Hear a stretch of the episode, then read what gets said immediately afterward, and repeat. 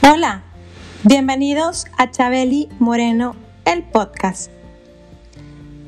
Yo soy una mujer confiada, segura, persistente y valiente.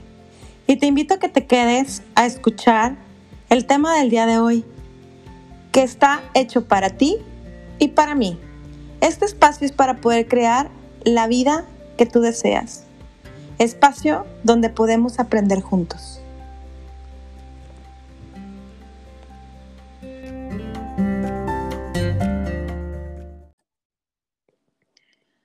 Hola, bienvenidos a este nuevo episodio de Chabeli Moreno, el podcast. Hoy nuevamente me siento muy honrada de tener una invitada que tú ya conoces.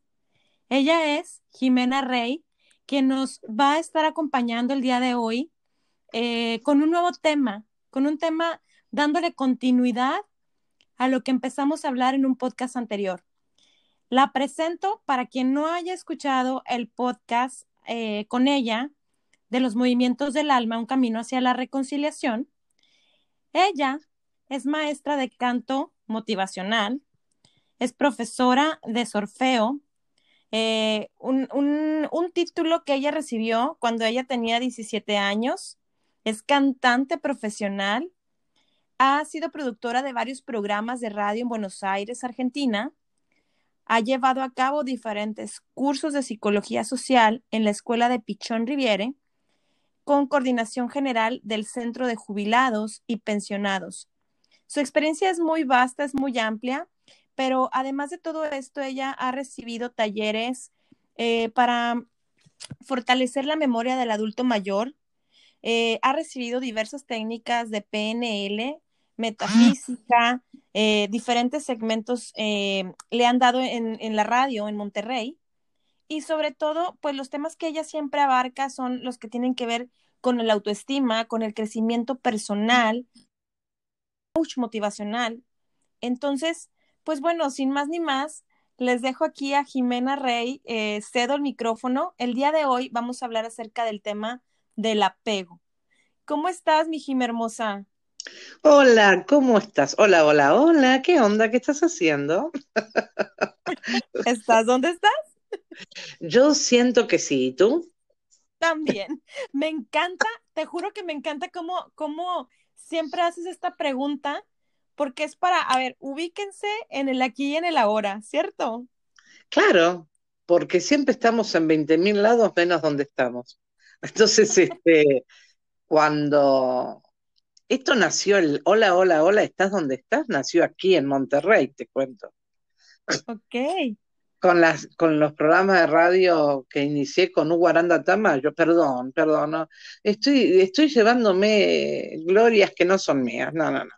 Hugo Aranda Tama, un, un, un gran este, periodista, un joven muy talentoso, que trabaja en varios lados. Este, tenía programas, estaban unos programas de radio y me invitó, fue alumno mío, y me invitó a participar con una cápsula en las noticias que daba en, eh, en la radio. En ese momento era Radio Fórmula, me acuerdo.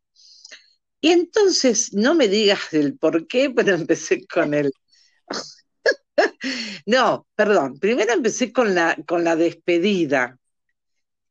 Y la despedida era siempre, te envío una constelación de energía positiva, brillante y vibrante, que tengas un estupendo día. Después fue... Wow. Viste, puse la voz de locutora para que no, Sí, no, quede, claro. no queden dudas. Luego era, era gracias, muchísimas gracias por escucharme. ¿no? Al final, además del te envío. Y luego fue, además del te envío, una constelación, era Gracias, gracias, gracias, gracias. Muchísimas gracias por escucharme. Bien. Y un día se me dio por decir, hola, hola, hola, hola. Y me quedó como corto. Y empecé, hola, hola, hola, hola. ¿Estás donde estás? Y sucedieron muchas cosas con el Estás donde estás, porque la mayoría de las personas que nos escuchaban en esa época, que me escuchaban, era de mañana bien temprano, yendo suponte a, a sus trabajos, ¿no? Claro. No, suponte nada porque suponer es un apego. Este, imagina, claro, ahora vas a ver que, imagínate que estaban manejando. Entonces, la mayoría ya se sabía, pues la radio lo sabía. Tú sabes que se hace todos esos testeos. que eh, su audiencia eh, más grande era la que estaba manejando y estaba yendo a sus trabajos. Esto ya pasaba en una FM.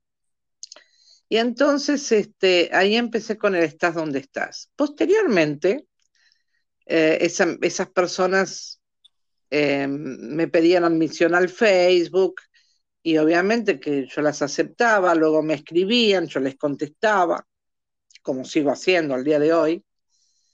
Y, este, y me dicen, es que me dejó pensando, como usted dijo, estás donde estás, y dice, ops, ¿cómo es esto? Y claro, porque están manejando, pero están en otra cosa. Y las cosas no suceden cuando estamos viendo para otro lado y decimos, pero ¿qué pasó? ¿Cómo fue? Y bueno, hubieras estado en tiempo presente y te habrías dado cuenta. Y no estarías preguntando qué fue lo que pasó. Este, y así es como pasan muchos accidentes, muchas cosas en la vida, por no estar donde debemos estar. ¿Y dónde debemos estar, preciosa? En el aquí y ahora. Correcto. Correcto, Perdóname, perdóname por, interrumpir. Y tú querías hablar de los apegos. Oye, es que luego son muchos temas, ¿no? Dentro del mismo tema. Vamos a decir los subtemas. Muy bueno eso, te felicito. Este, sí, subtemas, porque los apegos, uff, ¿cuáles crees tú que serían los apegos? O creer también es un apego, cuidado.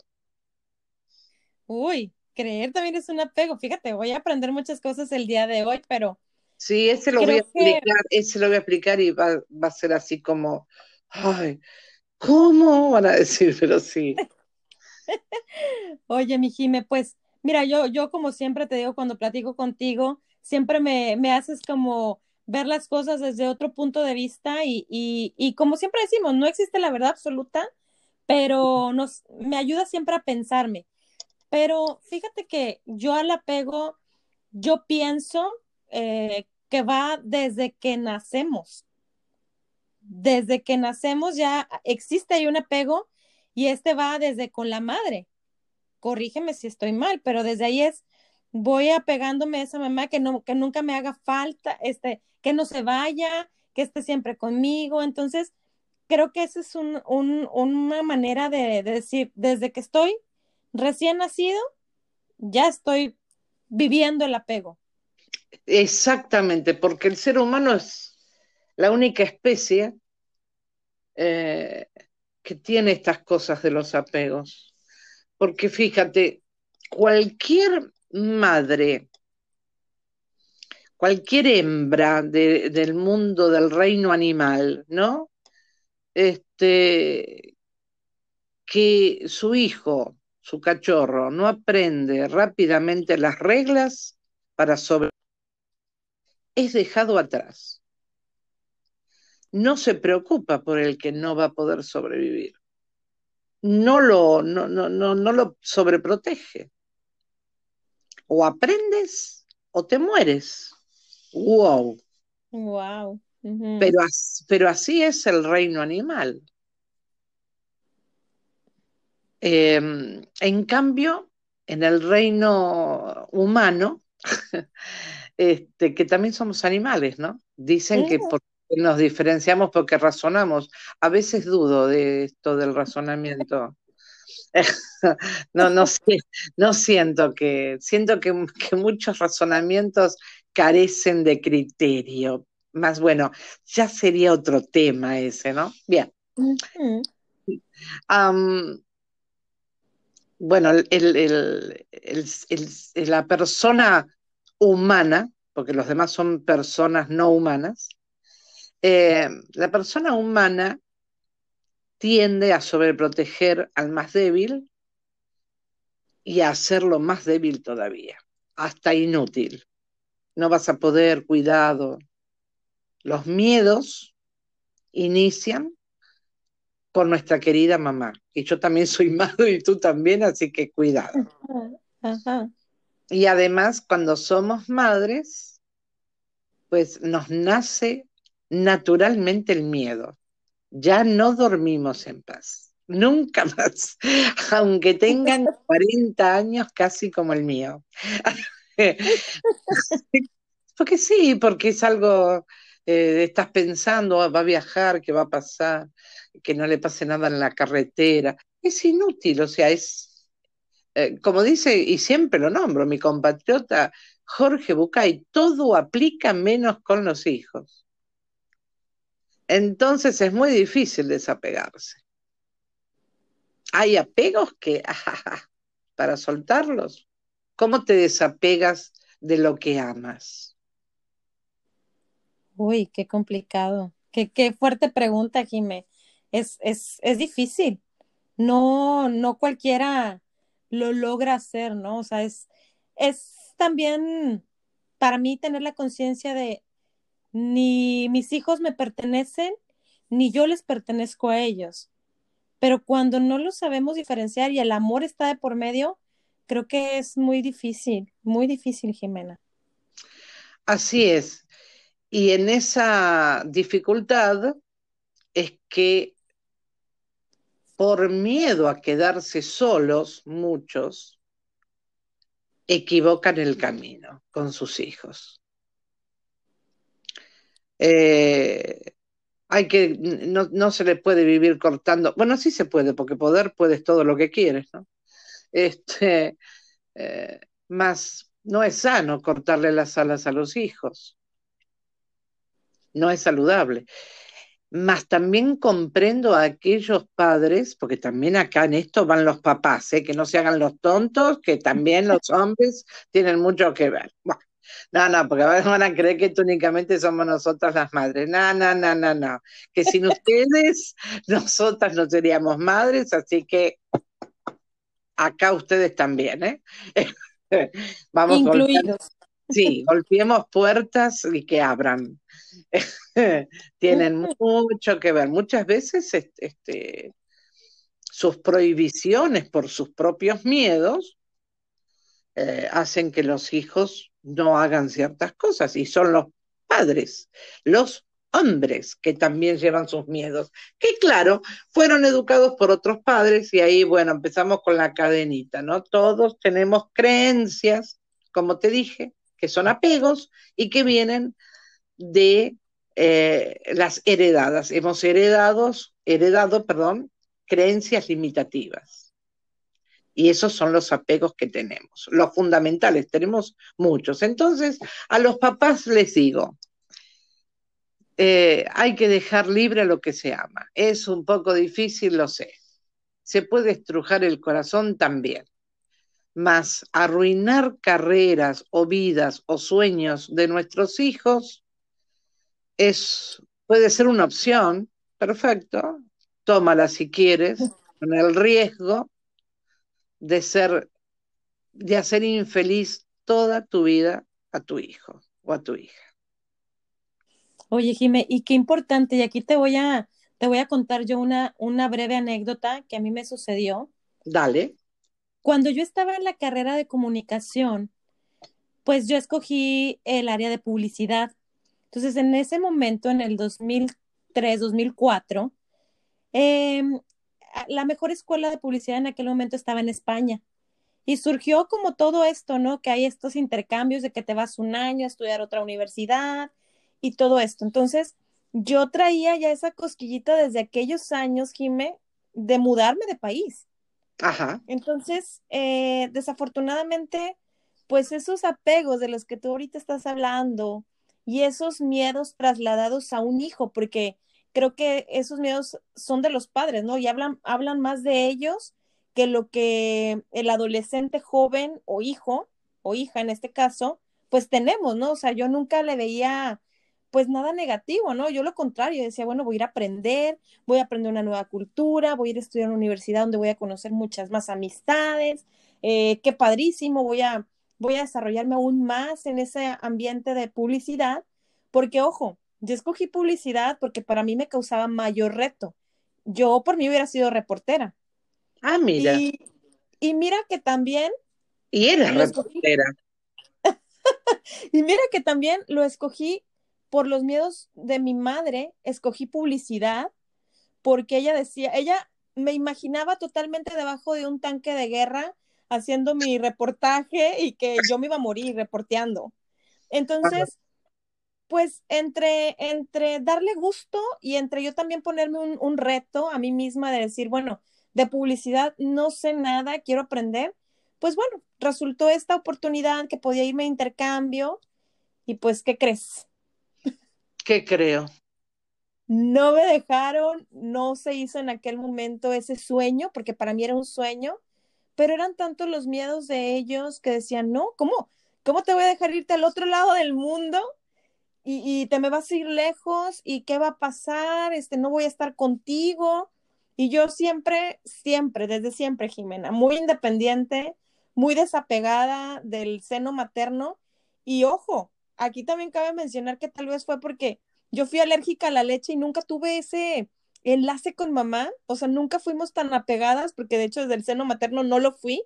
Y para mí siempre era, yo puedo, yo hago las cosas por mí, muy independiente. Y yo decía, yo puedo también, o sea, podría ser una experiencia muy padre para mí ir a, a tocar puertas en otro lado y arreglármelas también sola sin papá y mamá, pero pues no me dejaron en ese momento. Claro, pero fíjate qué interesante lo que estás contando, ¿no? Eras alérgica a la leche materna. Y no, no, no, pero espérate, imagínate inconscientemente la culpa que tenía tu mamá al respecto. O sea, el sentimiento, que a lo mejor nunca te lo dijo, pero el sentimiento interno de culpa. Mi, hija me está rechazando, este, aunque no fuera así, pero es como lo vivió ella. Entonces, cualquier alejamiento tuyo de lo que fuera será terrible. Este, y tenía que, ten, tenía que tenerte lo más cerca posible, claro. Uh -huh. eh, pero es muy significativo. Lo que, lo que debe haber ella inconscientemente, a lo, a lo mejor nunca te lo dijo, pero te, te, puedo asegurar que eh, esto lo llevaba este, dentro de ella, porque la leche materna que da vida también, que, que, te da un montón de cosas y vitaminas y demás, y esa conexión, este, no la pudo tener contigo. Entonces buscaba no perder ningún otro tipo de conexión. Está interesante. Sí, exacto. Y bueno, pues ahí se generaba ese apego, ¿no? Claro, de cierta manera. Eh, claro, claro. Este, además, vuelvo a reiterarte la frase de Jorge Bucay, todo aplica menos con los hijos. sí. Eh, bueno, pero ahí, te, ahí estás, cumpliendo otros sueños en tu vida, ¿verdad? Claro, sí, al final de cuentas lo logré, estoy, no estoy en, en Europa, me vine a Canadá y que créeme que también fue un tema duro, Jimena, o sea, ella en, en este año y medio que me duró después de que me vine para acá, antes de su partida al mundo terrenal, uh -huh. pues sí me, me, me, lloraba, o sea, no, pero es que cómo te vas a ir y ahora te vas a llevar también a mis niños, o sea, a mis hijos, a sus nietos, y, y, y qué vas a hacer allá, no conoces a nadie. Y yo decía, tú tranquila, que esta vez sí lo voy a lograr y con todo y niños me voy. Y pues así fue. Digo, bien lo mencionas tú ahorita, mira, estás, estás en, de todas maneras fuera del país, en un país distinto, pero también costó. Pero fue parte también de decir, eh, en, mi, en, en, en mi ser, decir, bueno, a ver, esto es lo que yo hoy quiero, esto también es mi sueño. Y no es un tema de egoísmo, Jimena, o sea, es un tema de ver por mí y si yo estoy bien, puedo estar bien para el resto. Bueno, si es un tema de egoísmo, te felicito porque aprendí hace muchos años que egoísmo, perdón, egoísmo, vuelvo a reiterar, van a decir, esta mujer es fan de Jorge Bucay. Bueno, este, pero es que tienen frases muy inteligentes, ese es el tema. Este, em, el, tema viene siendo que, como dice Jorge, el egoísmo es una, no es una mala palabra, es una palabra con mala prensa. Es decir, nos han equiparado egoísmo con solidaridad. No seas egoísta, presta tus juguetes, dale a tu hermanito. Entonces, dale esto a, la primita, al primito. Entonces, como que no éramos, si, si no prestábamos, si no dábamos, éramos egoístas, entonces no éramos solidarios. No es lo mismo. Egoísta es la persona que piensa en sí mismo y hace cosas por sí mismo y solo, o bueno, no solo porque está consigo mismo, ¿no? Bien. Entonces, el problema viene siendo cuando eres egocentrista, que centras todo en ti. Esa es la diferencia.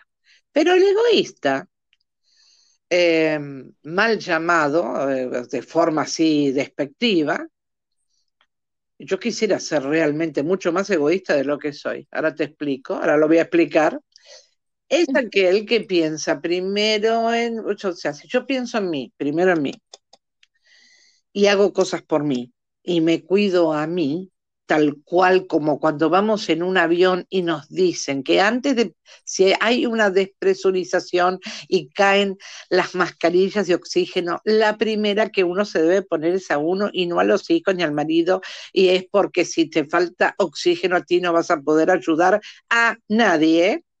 Entonces, siguiendo esa este, premisa, primero me coloco el oxígeno de mi vida para poder darle oxígeno a los que tengo alrededor. Entonces, lo mejor que puedo hacer por mis hijos, por mi descendencia, es hacer cosas por mí, para que los demás que me sigan también puedan hacer las cosas por ellos.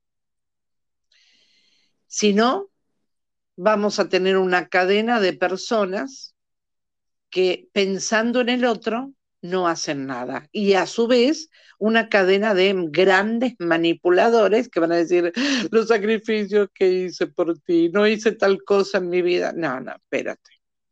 No lo hiciste porque no quisiste, porque tuviste miedo, porque te enseñaron que primero estaban los demás. Ese es un grave error que tenemos, es un problema de educación. Nos han educado con que primero estaban los demás.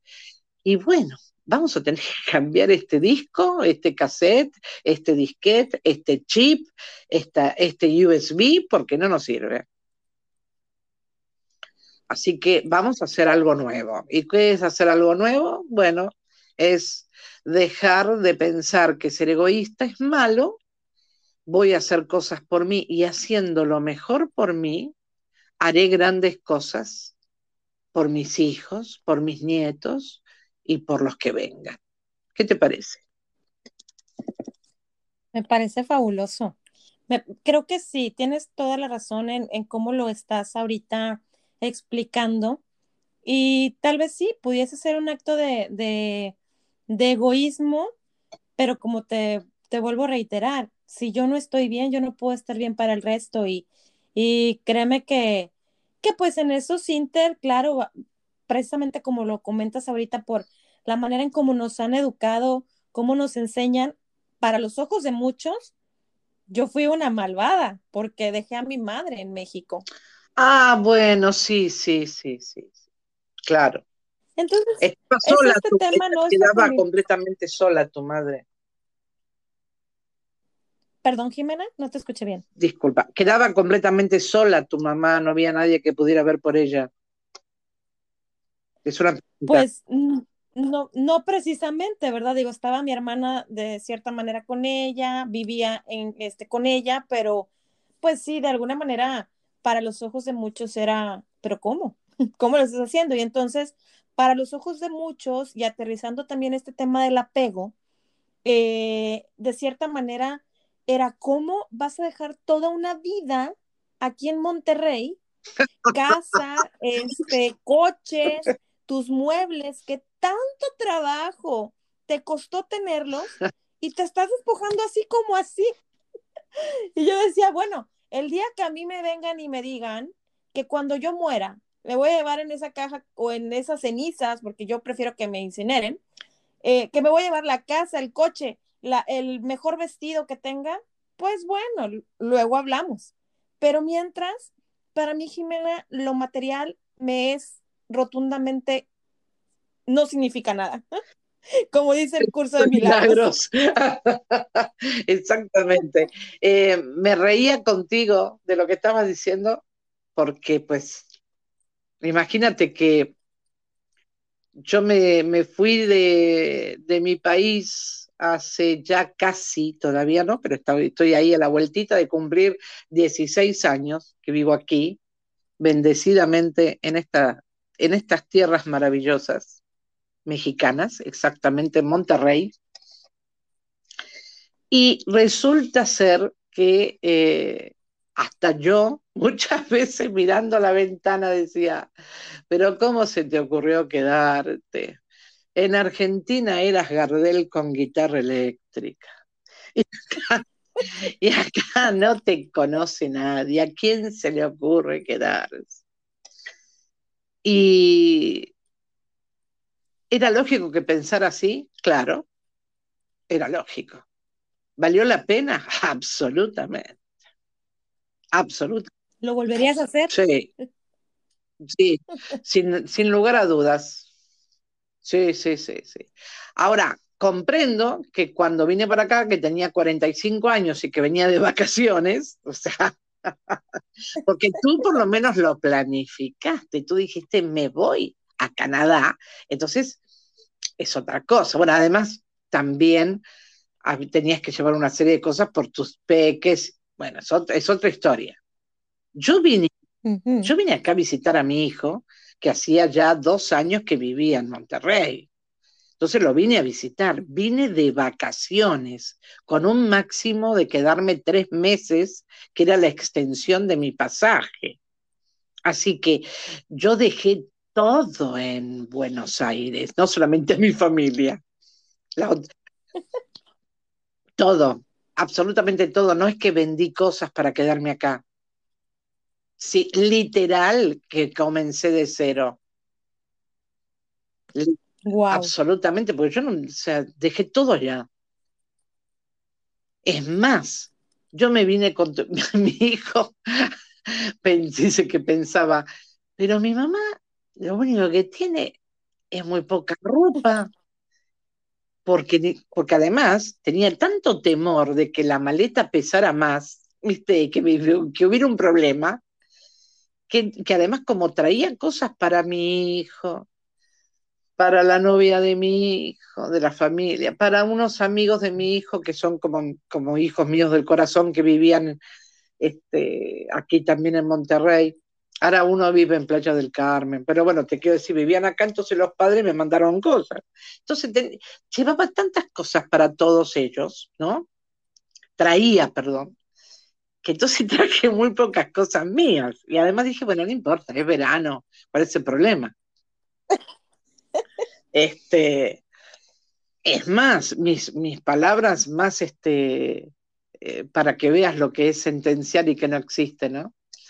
Em, cuando empecé a notar el calor que hacía en Monterrey, calor al cual no estaba acostumbrada. Eh, claro. Entonces recuerdo que le dije a mi hijo, yo no sé cómo ustedes pueden vivir acá. Yo jamás viviría en esta ciudad. bueno, ¿ves cómo el jamás no lo, no, lo registra, ahí está, PNL, no lo registra el cerebro. viviría en esta ciudad, fue lo que registró mi cerebro y dijo, ok, perfecto, vivirás en esta ciudad. Entonces, este, así que sí, literal, eh, tenía tal vez una de las cosas que ahí también ves los apegos, aprendí mucho de, eh, del desapego porque no traje nada. Eh, nada. fue comprarme todo, hasta la, hasta la taza después para tomar mi café, no sé, todo. Creo que es más, nosotros, creo que haberte lo dicho, que, que tomamos mate, que es una infusión rioplatense. Para los que no saben, y no por inculto, sino porque no tienen por qué saberlo, el río de la Plata, obviamente, une a mínimo tres países, Uruguay, Paraguay y Argentina, que es donde más se toma esta infusión. Entonces, le pedí a mi padre, que en esa época este, estaba en esta tierra, que por favor me mandara mi mate, mi, mi bombilla, mi, mi, equipo de mate. y él me mandó. Este, y, él no, y él notoriamente lo que me envió también fue una de sus bombillas, que para la gente la bombilla es un popote que tiene, que es de metal, y que tiene una cierta forma con unos agujeritos para que pueda pasar el agua, pero no la, infusión. la infusión. Gracias. Es que es un poco difícil explicar para mí lo que es el mate. Todo cada vez que lo explico es que para mí es tan simple tomarlo, pero no explicarlo. Bien, entonces, este, y me mandó una de sus bombillas. Y si bien ya no funciona, la guardo como recuerdo de mi papá. ¿no? Este, em, y eso también puede producir un apego. Lo que sí sé es que puedo prescindir de todo si aprendo que lo más importante es tenerme a mí. Así que claro que comprendo lo que es empezar completa y literalmente de cero. Y es, y te da miedo, por supuesto. Porque uno. Sí, genera miedo, ansiedad, angustia. Y desesperación. Parece una canción, un bolero. es que dijiste todo lo que dice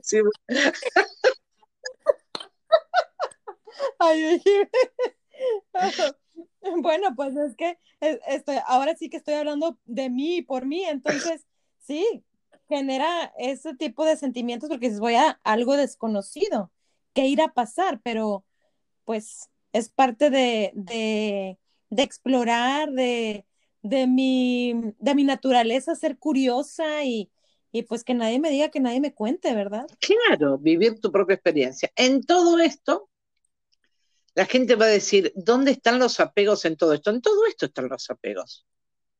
Eh, hacemos cosas por creencias y la creencia es un apego. Nos dicen, es que si haces tal cosa, eh, mira, te dicen en mi experiencia, sí, en tu experiencia, con tus apegos, con tus miedos. Déjame tener mis propias experiencias. Por lo tanto, creer es un apego. Y acá yo sé lo que está pensando un montón de gente. Ah, entonces me vas a decir que, por ejemplo, creer en Dios es un apego. Sí. ¡Ah, qué fuerte! Sí. Porque estás creyendo por lo que te enseñaron. Sería mucho mejor sentirlo que creerlo. ¿No sería bonito decir siento a Dios y no creo en Dios? ¿No estaría mejor? Uy, sí, Jimé, suena muy... Claro, ahora, ¿qué pasa? Es que también para en la religión católica hay un credo. Creo en Dios, Padre Todopoderoso, Creador de cielo y tierra. ¿Sí? Bueno. Pero fíjate que se podría decir, siento a Dios Todopoderoso, creador del cielo y la tierra. Podríamos decir siento. Y, y, cambiaríamos muchas cosas, porque daría lugar a pensar, siento a Dios. Si no lo sientes, está correcto. Cada quien, ¿no? Lo que sienta y es todo respetable. Pero ¿siento esto o no lo siento? Creer es y no, bueno, pero esto es lo que estoy viendo, si lo veo, lo creo. No, duda hasta de lo que ves. Y esto no lo veo, pero duda de lo que no ves pero los demás te dijeron, duden de mí todas las veces que quieran, eh, te hacen muy bien, y todo lo que digo, búsquenlo, investiguenlo, se lo digo todos los días a toda la gente que atiendo en las clases, duda de todo lo que, no te quedes con lo que yo digo, búscalo, investigalo. Hoy por hoy es mucho más fácil investigar. En, eh, mi época, que soy más o menos de, este, la época cuando vino el arca de Noé, este, eh, y claro, porque ya en esta época, cuando dices eso, en mi época, en mi época había que ir a las bibliotecas cosa que sigo considerando maravillosas. Mm, pero hoy tenemos, claro, pero hoy tenemos bibliotecas digitales, así que también podemos seguir yendo a la biblioteca en forma digital. Y a investigar.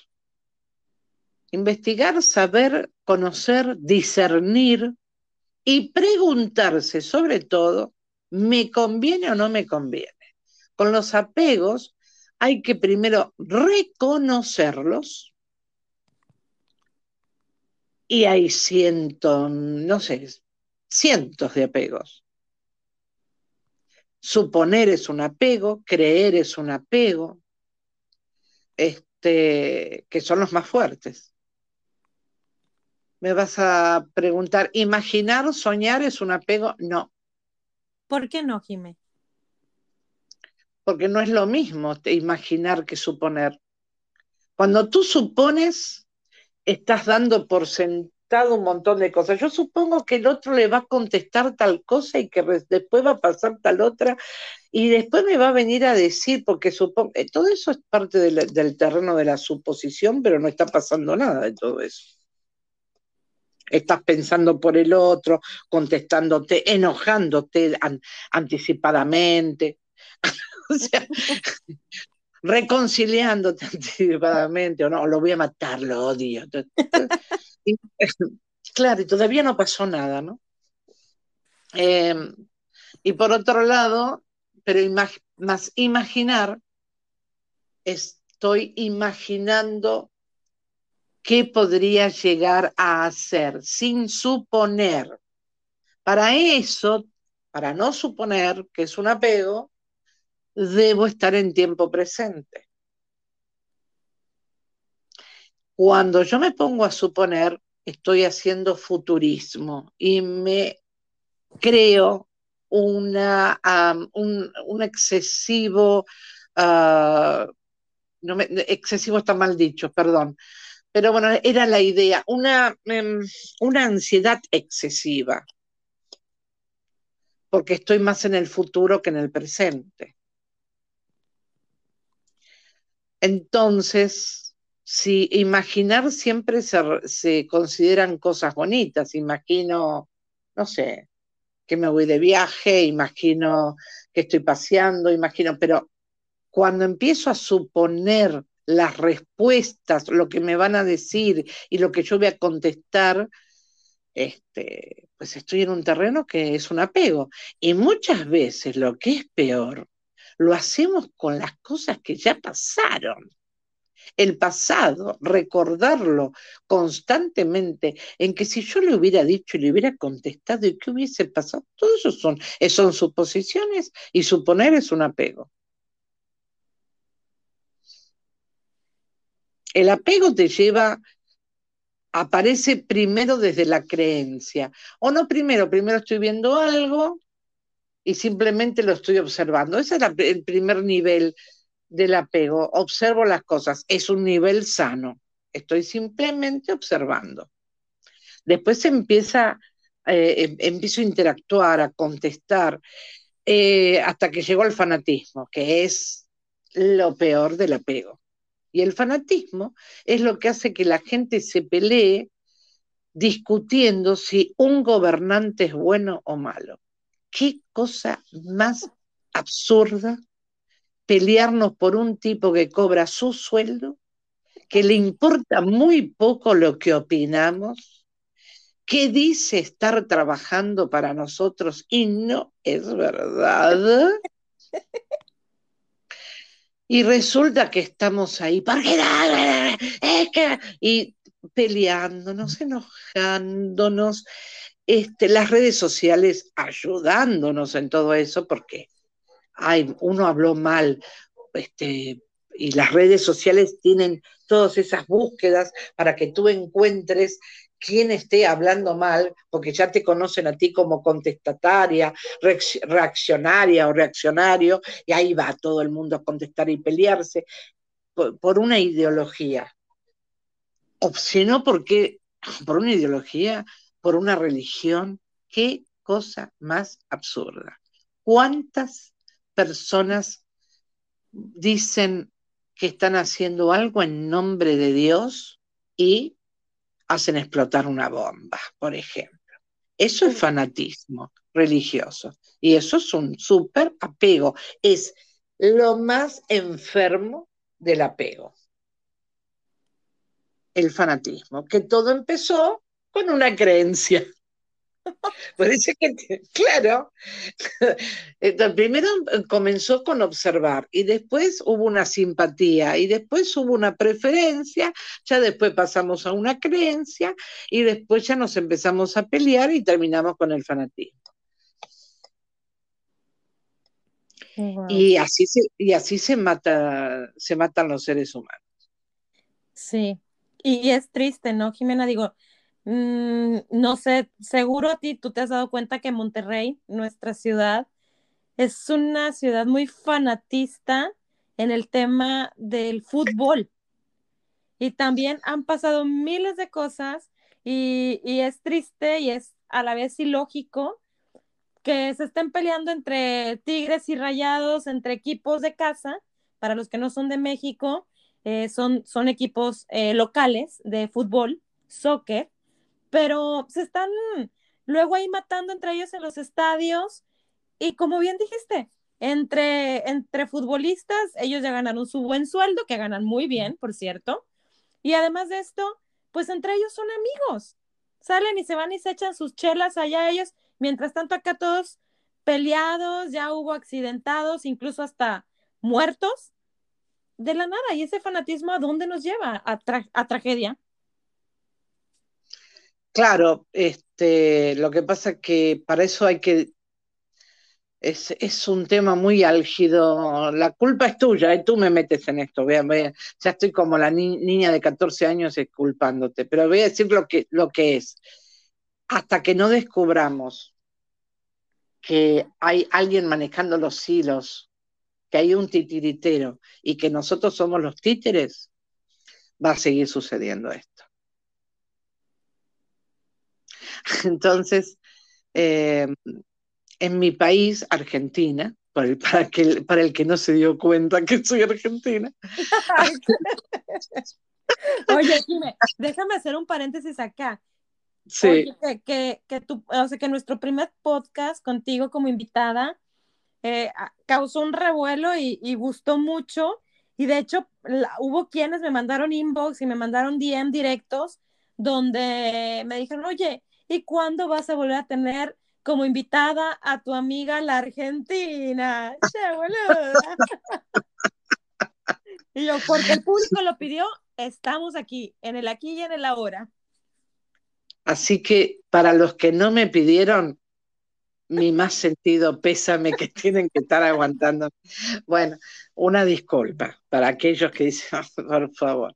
Pero bueno, siempre tenemos una elección. Eh, podemos no escucharlo y ya está, ¿verdad? O sea, ahí está. ¿Por qué nos quedamos viendo algo que estamos criticando? Ese es un apego.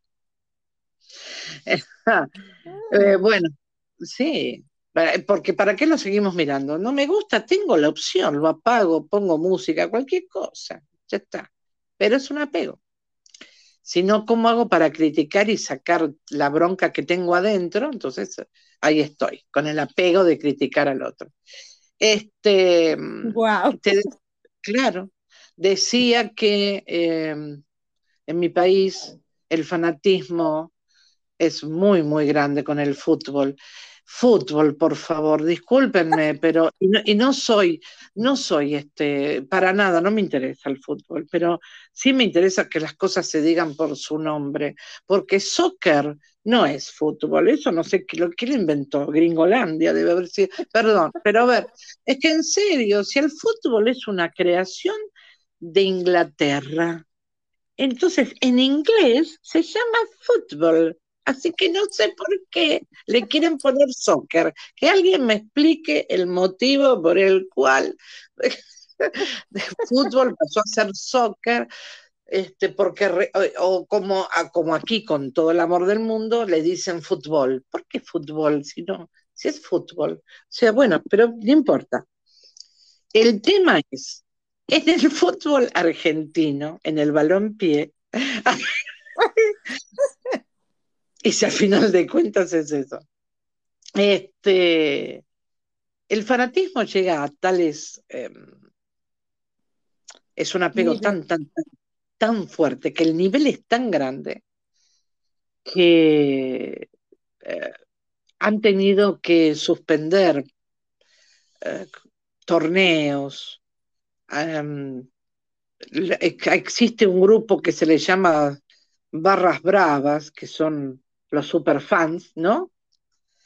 Que son los que, pero son los que manejan todo, son gente, en realidad son todos bueno, habrá el, que no, pero bueno. La mayoría son delincuentes eh, que trabajan para, para el tráfico de, de un montón de cosas, armas, droga, lo que sea, y que este, escondidos detrás de inmensas banderas, eh, venden las drogas que meten adentro de los caños de fierro donde van todas esas banderas. Entonces, sí, sí. Entonces, eh, en mi país, por ejemplo, los, lo que la gente más conoce, sobre todo, inclusive van a ver un partido, los que hasta hay turismo de esto, para ir a ver Boca y River, ¿no? O sea, que son dos equipos de fútbol.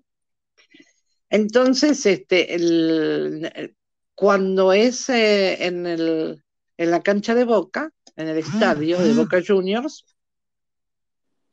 pues resulta ser que primero va a entrar eh, los visitantes, que es River, al lugar donde están destinados a ir los visitantes. Tú no vas a ver a alguien con la camiseta de Boca Juniors del lado de River Plate. Obvio, no ni viceversa porque lo matan. Pero no lo matan, a ver, lo matan, matar de morir, o sea, o sea, esto es así.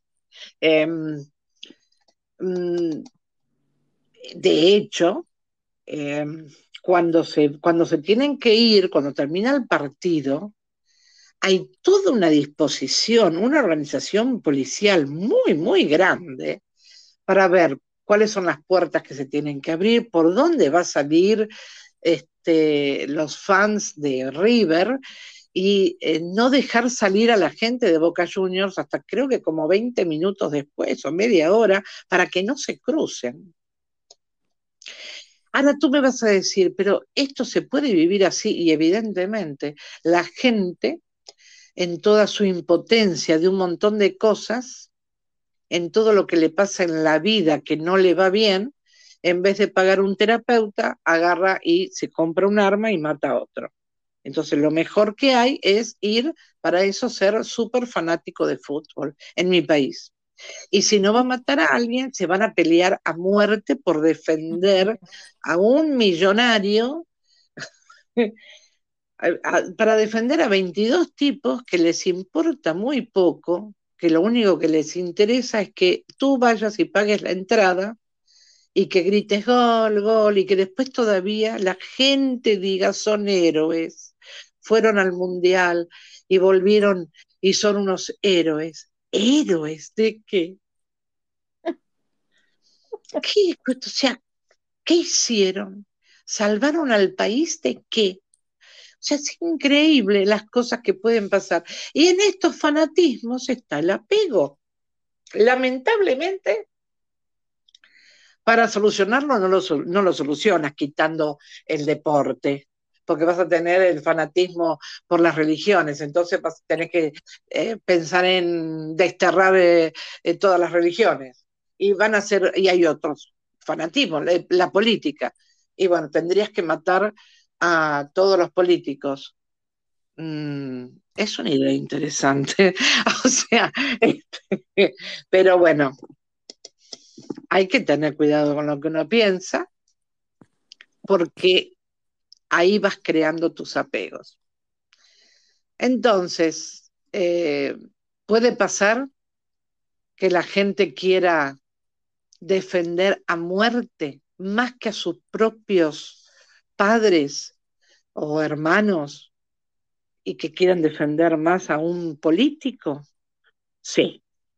Puede pasar inclusive, inclusive perdón, que el fanatismo lleve a la gente a defender de forma desenfrenada a un equipo de fútbol antes que a su mamá o a su papá? Sí. ¿Por qué? Porque ahí puede quitar, puede sacar, puede externar el dolor, la rabia, la impotencia, todo, todas esas emociones negativas las está externando en ese partido de fútbol o con ese político o hablando mal de la religión del otro. De ahí que nazcan todos los fanatismos. Ahí empiezan con una observación. Reitero, este, este no es el concepto, no es mío. ¿eh? Comienza con una observación, sigue con una simpatía, luego la preferencia, después viene la crítica, después viene la empezamos a defenderlo y terminamos en el fanatismo, en donde ya no escuchamos al otro. Si el otro dice, no sé, es como decir, no sé, este, yo defiendo a, eh, yo soy de tal, de tal partido político y tú eres de otro, ¿no? Supongamos. Entonces, en cuanto tú me dices que eres pro yo soy pro este, H y tú eres por decir algo, y tú eres pro J. Entonces tú me dices que eres pro J y ya te miro, hmm, ok. Entonces ya todo lo que digas va a ser desvalorizado. Ah, eso es el fanatismo. Y eso es un apego. Tremendo. ¿Cómo inició?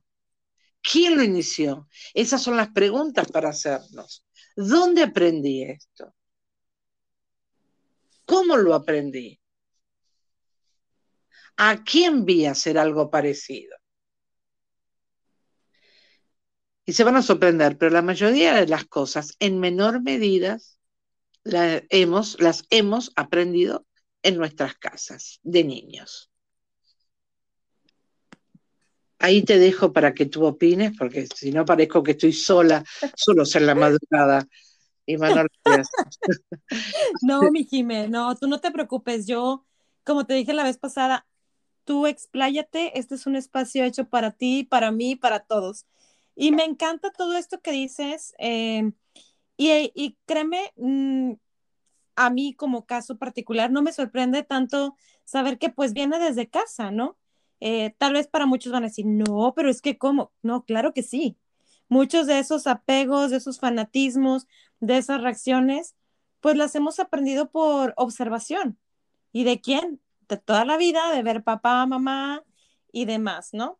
Y, nuestro entorno, ¿no? En, el caso de los, yo no, yo soy hermana mayor, pero también de los hermanos mayores, ¿por qué no? Eh, entonces, definitivamente hay que seguir fortaleciendo y formando esta conciencia precisamente para, yo lo llamo así, busquemos el bien común. Y si yo estoy bien, todos van a estar bien, pero tengo que tener esa conciencia, tengo que irme dando cuenta eh, de, cómo me he ido comportando a lo largo del tiempo, ¿no? a lo largo de los años.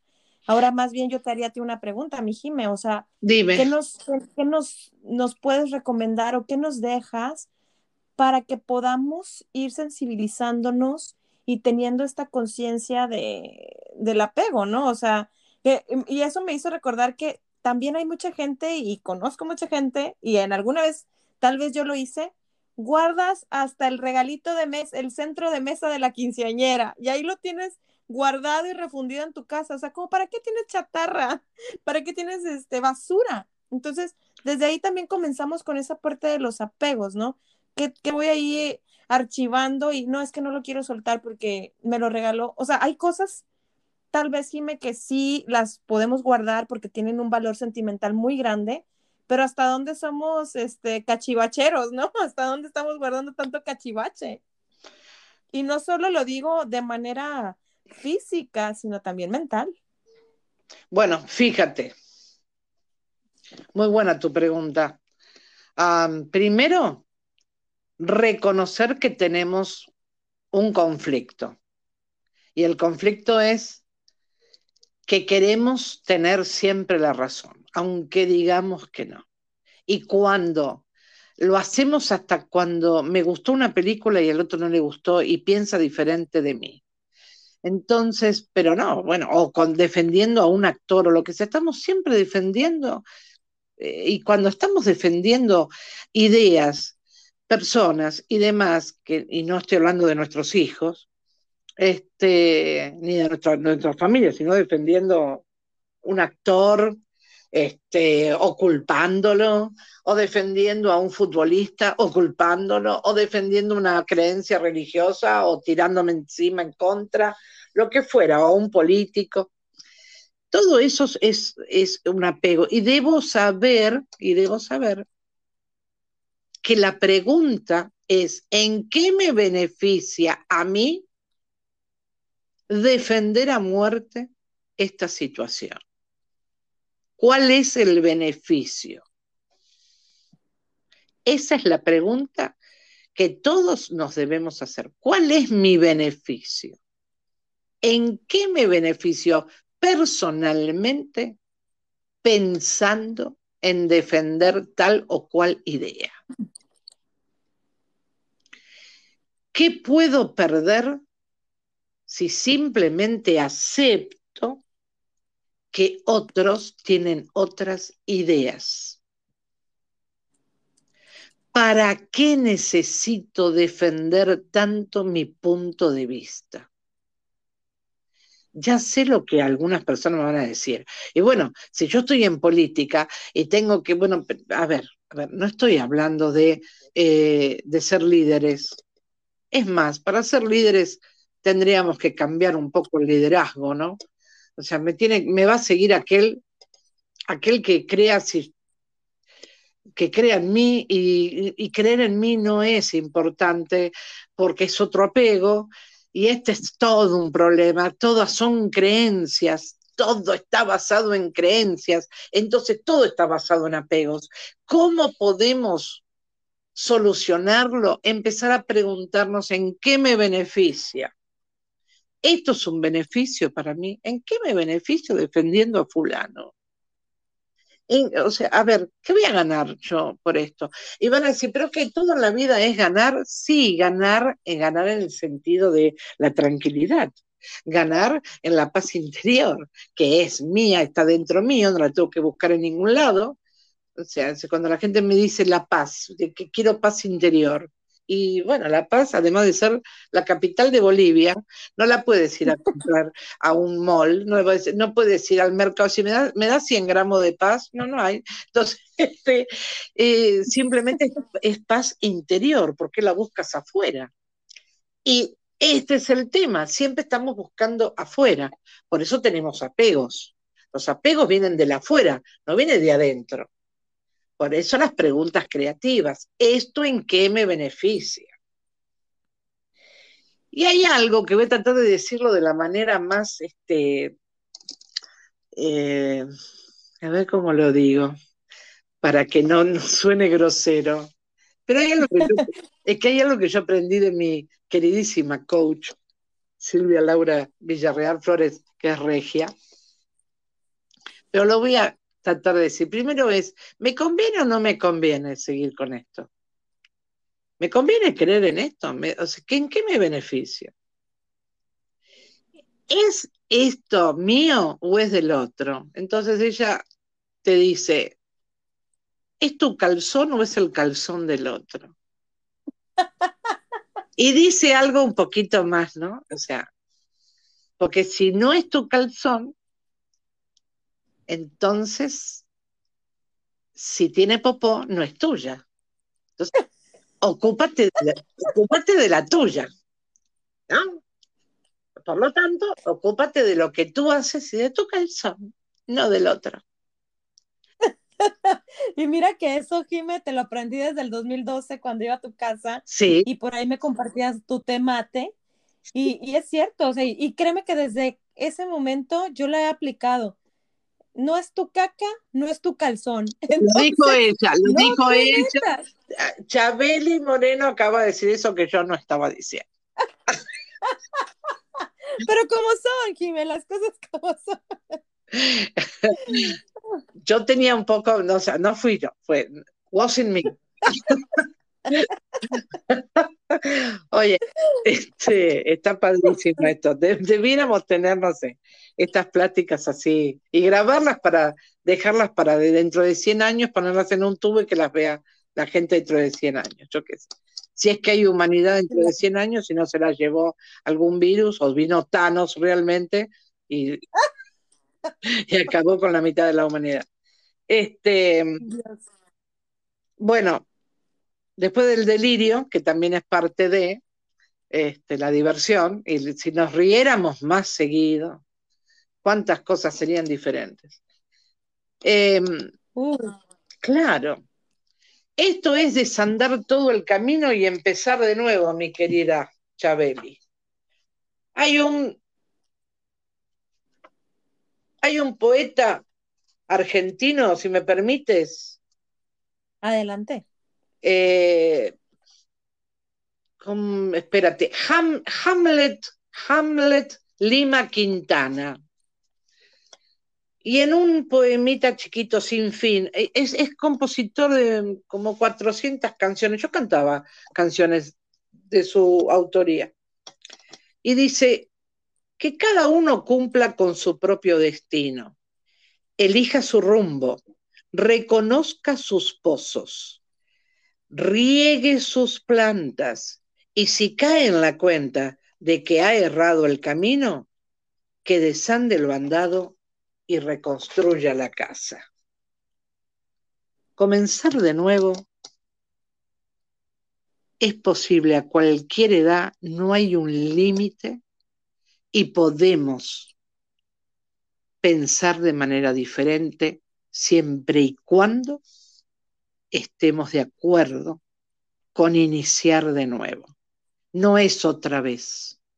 No, no, no. No es otra vez tengo que. No, no. Es un volver a empezar, como dice otro cantante y compositor argentino, Alejandro Lerner, volver a empezar. Que aún no se termina el juego, dice él. Y es verdad, el juego de la vida, un gran libro. Este, entonces, para volver a empezar, no hay edad y puedo cambiar los términos, porque cuando cambio lo que veo, lo que veo cambia. Entonces, tengo derecho a cambiar la forma de pensar todas las veces que quiera. Tengo derecho a expresar mi enojo, sí.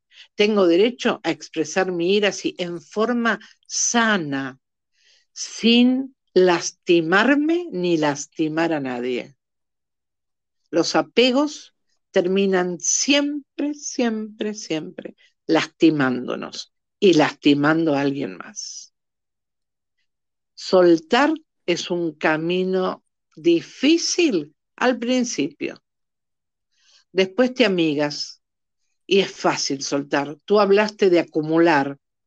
Ese es otro tema, muy difícil, que también tiene que ver con depresiones ocultas, encubiertas a veces, en, en niveles muy, muy fuertes, ¿no? Entonces, entonces este, es gente que vive depresiva. ¿Hay gente que puede vivir depresiva toda la vida? Sí. ¿Sin medicación? Sí. ¿Y se va a matar? No sé. A lo mejor no. Porque está apegado a todo eso que tiene ahí. Necesita cuidar todo lo que acumuló, así que seguramente no se mate. porque está de guardián, aquel que acumula eh, es un depresivo grande que tiene una historia muy difícil seguramente y que ha, perdido mucho en otras vidas o, está cargando con lealtades. De, ahí volvemos al movimiento del alma, ¿no? Y todo ese apego.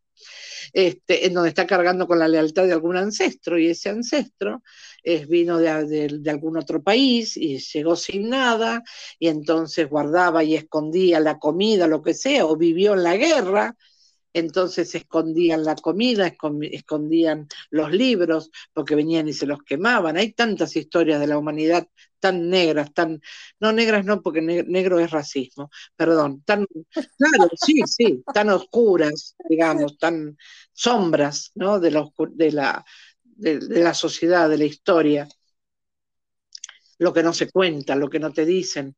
Entonces, este, que tienen que acumular esa gente para honrar a esos ancestros que no tuvieron y se vuelven eh, guardianes de lo que están guardando, porque además saben que lo que están haciendo está mal. Entonces, por eso no se matan, no se suicidan, porque no quieren que alguien venga a ver todos los tesoros que han guardado y todas las cosas que hay que no sirven para nada y que piensen mal de él. Entonces, por eso esa persona se queda y vive mucho tiempo, a lo mejor, mal, enfermo y de lo peor. Este, ¿Es un apego? Claro que sí. ¿Qué se puede hacer? Es muy difícil, eso sí que necesita tratamiento psiquiátrico y no sé, no es únicamente tener un coach, ni no, no, no, no, no, es, es muy, muy difícil. Y la acumulación empieza con guardo este recuerdito y el problema es que seguimos dando recuerdos. Este es el tema y queremos ser eternos. Entonces viene la fiesta de 15 y eh, damos un recuerdito, el souvenir, y lo tenemos que hacer. ¿Cómo no vamos a otra creencia? ¿Cómo no va a haber souvenir en la fiesta, en las bodas de plata, de oro? Y tenemos que dar algo, y tenemos que. Y entonces después, ay, no, no, esto es del, del souvenir de, de tal fiesta, esto es de tal otro, y de repente tienes un montón de recuerditos yo los otros días, ¿sabes qué encontré?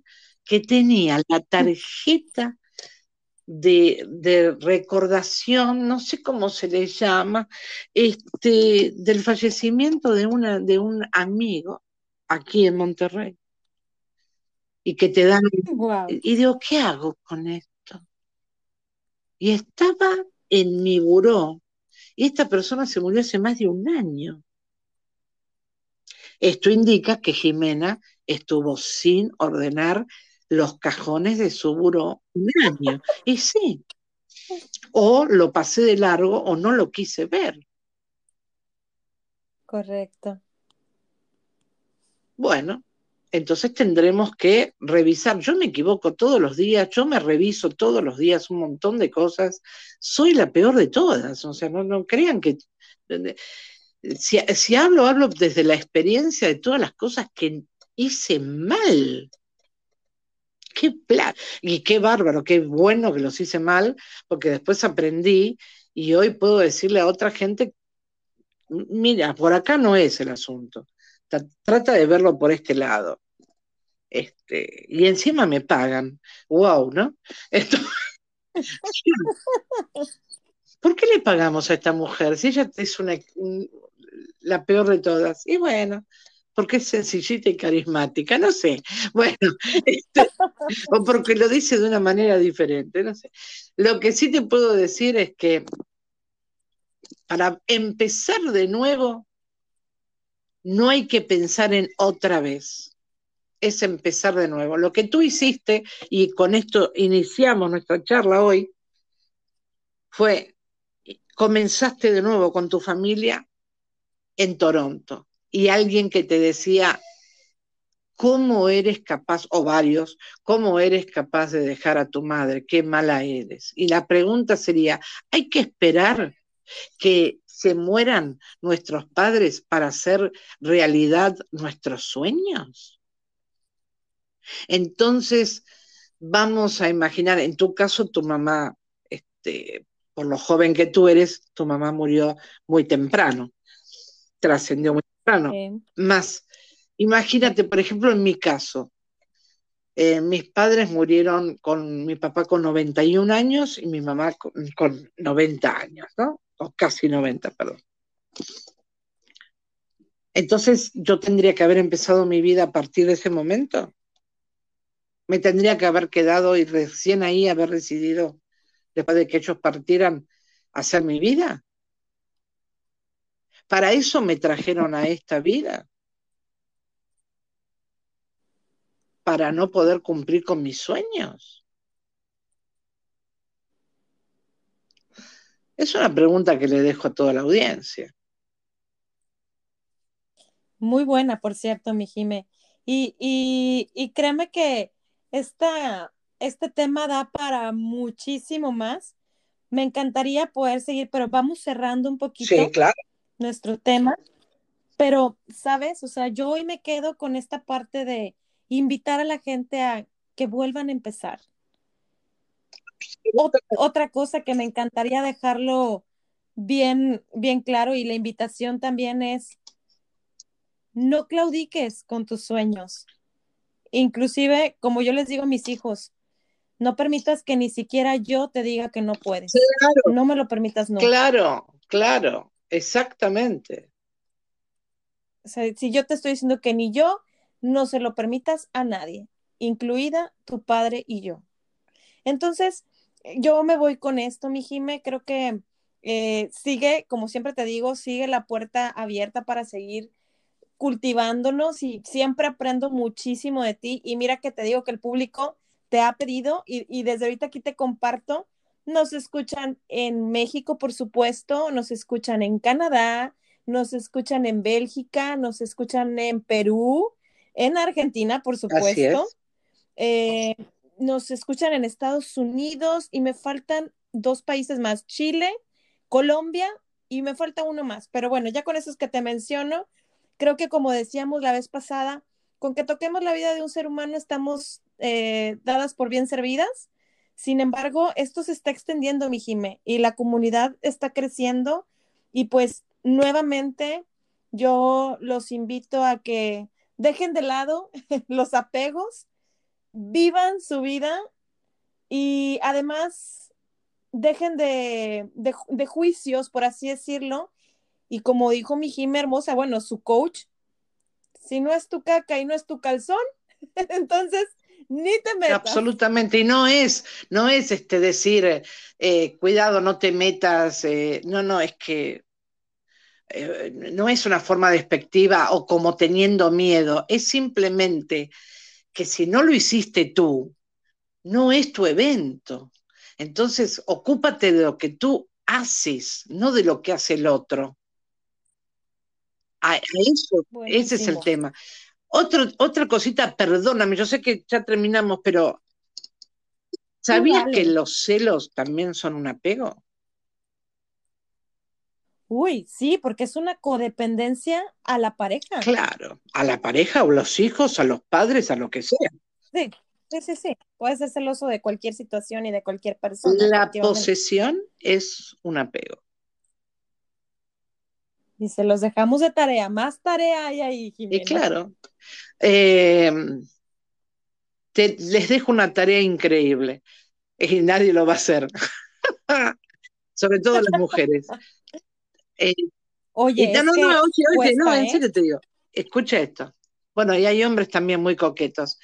Vayan al closet ahora, revísenlo y lo que quieren volverse creativos, todo lo que no usaron en los últimos 20 días, tírenlo o regálenlo. Ah, eso es volverse creativo y hacer espacio. Correcto. Y, sabes qué? Si hacemos espacio, Jimé, llegan más cosas nuevas. Así es. Cambios. Necesitamos, eso sí, cuidado con necesitar. Necesitar también es un apego. Es una Claro, necesito, este es el problema, las canciones reflejan todo eso. No, necesito de ti, necesito que estés, no puedo olvidarte. Todo eso son necesito amarte. Claro, y el otro te mira como diciendo, ¿y por qué necesitas amarme? necesito, necesito olvidarte. Y el otro te mira y te dice, ¿quién eres? Yo ya ni me acuerdo. es tu problema, ¿para qué me lo enuncias? Hay canciones que dicen, hay una ya te olvidé. Y si, yo siempre digo, ¿y si, y si ya lo olvidó, ¿cómo es que lo está cantando? si ya no, ¿cómo ya te olvidé? Ya te olvidé, vuelvo a ser libre otra vez. entonces no, no es tan libre porque está diciéndole que ya lo olvidó y no es verdad. Entonces, no, hombre, si te pones a analizar las canciones, olvídate, olvídate. Hay un tango que dice, em, portero suba y dígale a esa ingrata que aquí hay un macho. Y si es tan macho, ¿por qué no sube él y se lo dice? No, lo manda el encargado del edificio. ¿Cómo es esto? claro, entonces este, ahí están. Apegos, enormes. Uh, tenemos para muchos capítulos. Correcto, mi Jime. Y pues bueno, eh, yo nuevamente te doy las gracias de todo corazón porque me, me regalas estos minutos de tu tiempo, que también sé que últimamente has andado súper movida con tus entrenamientos, con tus citas, con tus entrevistas, con tus consultas. Y pues por eso aquí, aprovechando, aquí va el, el, el comercial, ¿Dónde te pueden encontrar, Jimena? Eso. A veces me pregunto, ¿dónde me puedo encontrar yo? Eh, insisto, sé que tengo Instagram y no lo uso. Pido mil disculpas. Este, muy poco lo uso. Em, estoy en el Facebook como Jimena Rey y hay dos, Jimena con X, ¿no? Este, y hay dos, hay uno que dice como que viene siendo figura pública, que no sé por qué alguien me hizo poner eso, y este, y el, otro este, que es común, así que hay dos, que reviso siempre, constantemente. Este, pero es donde más, más este, publico cosas y pues donde van a encontrar todo, todos los entrenamientos que hago, publico cosas que ya di en entrenamientos, este, entrenamiento mental saludable, que me encantó en EMS, ese nombre me encantó. Este, Y bueno, y en el, en el Instagram estoy como mm, Rey-Jimena. Este, y nada más. Ah, Sí, estaba en una época, debo estar todavía en Twitter, pero no, no, no, lo, no lo he movido. Yo pido mil disculpas, ofrezco una disculpa. Únicamente muevo el mm. Facebook, el Facebook, el, Insta de muy de vez en cuando. me digo, me prometo que lo voy a hacer y es esa promesa que no cumplo, o sea, es una falla. No, mi Jimé, no te preocupes. Además, yo eh, completo esto que tú dices que estás siempre en Facebook, porque es real. O sea, si ustedes le mandan un inbox, Jimena Rey siempre va a estar para ustedes contestando sus preguntas, sus dudas y atendiendo a todo el mundo. Y me consta. Sí, no tengo ningún problema. Hay gente que me dice, ¡Ah, me contestó, no lo puedo creer. Pero, ¿para qué me escribiste? O sea, O sea, ¿por qué me escribió entonces? Si me, si, me escribió porque es que hay gente que piensa que no, no sé qué piensa quién soy yo. Yo soy mi espíritu en constante evolución y estoy, mi misión es servir a los demás y me encanta lo que hago, así que pues pregúntenme, yo siempre puedo tardar en contestar, es lo único. Más siempre. Claro, pero siempre contesto. Absolutamente. Y mientras pueda hacerlo, lo seguiré haciendo. Excelente, mi Jime. Pues nuevamente, gracias, gracias, gracias por este espacio, por la información y por eh, compartirte y compartirnos este maravilloso tema. Te reitero, quedan las puertas abiertas para siguientes episodios. Y pues ahora sí que, como siempre les digo a todas las personas que nos escuchan, les abrazo con el alma y recuerden, Dios primero.